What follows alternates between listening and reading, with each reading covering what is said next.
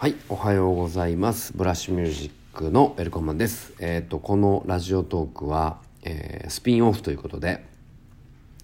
えー普段、えっ、と、僕個人が感じていることだったりとか、まあ、あの、ちょっと夜が更けていて、語りたい時に、えっ、と、勝手な自分の、え思いをつらつらと、えー喋る番組になっております。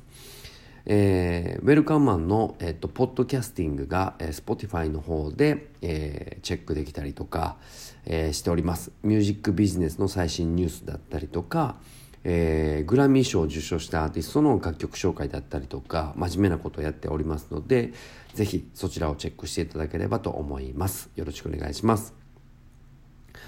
さあということで、えっと、最初に告知するとこのこの深い時間に喋ることが一瞬で飛んでしまうんですがえっと喋りたいことのテーマがあったのでこの録音ボタンを押したんですけどえっと何やったっけ？めちゃめちゃ重要なことを言おうと思ってたんですがあ思い出した。えっとね今回のテーマはこれを言いたいです。えっとより深く掘り下げれる人になれっていうことなんですけどえっと一つのテーマをとことん追求すること自分が気になったことをとことん問題解決に突き進めれる人になれという話です。まあ、これを聞いてくれてる人って多分僕のことを知ってる人か音楽業界でお仕事されてる方かえー、とあとはアーティストの方かがなんか検索したらたどり着いた場所の最終深い場所になってるとは思います。えっと僕自身は音楽家として失敗しましたが僕が一番、えっと、失敗した理由は音質にこだわりすぎたことですね。えっと音楽って音質じゃないその時に生まれたクリエイティブな感覚反応だったりを、えっと熱量を冷めずにパッケージングして世の中の人が認めていくことっていうことが今のトレンドキーワードになっているんですが僕の場合は研究者のように一つ一つの音を調べどうすればこいつらが音良くなるかとかどうすればもっとダイナミックレンジを広げたアレンジができるかとかアーティストっていうよりかは研究音の研究者に近い感覚で自分が音楽をやっていた記憶があります。ただ客観的に見るとあいつは超マニアだぜ電源ケーブルとかえーっと壁コンセントなんかも気にするぐらい異常なことをやったぜっていうのが僕の武勇伝かつ失敗例なんですね。ただそこにとことんこだわったせいでどうやら耳レーベルは上がってるらしく音楽を聴いた時に、えーっとああこのアーティストはこういうふうにアレンジしてんなって誰が曲作ってんねんなとかリーダーは誰だなっていうのも音楽聴けばわかるし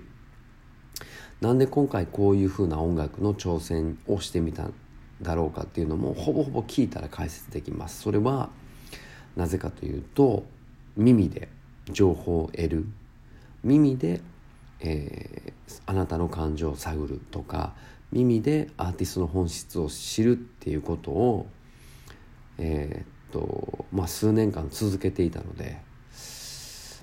そこよりもあのそこっていう言い方は難しいですね。その音を常に最大級でいい状態で聴ける音楽スタジオがあってそこにも本当に入り浸って自分が気になったアーティストの、えーっと音質がどうなのかとかコンセプトがどうなのかっていうのを夜な夜な本当にほぼ毎日えーっとそのプライベートスタジオみたいなところが経営されてるところに行って聞き続けました。でそれの深いところまで自分で研究しまあその生放送っていうところで新しいムーブメントが起きるぞっていうことを両立させながら今に至ってるんですけどでも結局自分ら自分のチャンネルこれは自分のチャンネルでやってますがその数年前までずっと自分のチャンネルで何かを発信することはあんまり考えてなくてえっといやそうじゃないぞと。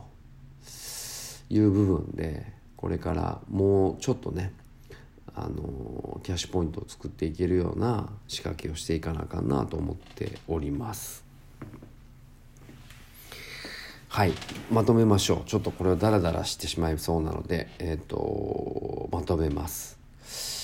えー、アーティスト活動されている方例えばベースでもボーカルでもギターでもドラムでも何でもいいんですけど飛び抜けた何かを選びそこに時間を没頭してより多くの情報量を共有すること吸収することをしていけば必ず成功に導かれると僕は感じています。ただ少しでも怠けてしまったりとかその情報自体を消してしまいたいなっていう思いがあるような状態でものづくりをした場合結局、えっと、悲しむのは自分自身になってくるので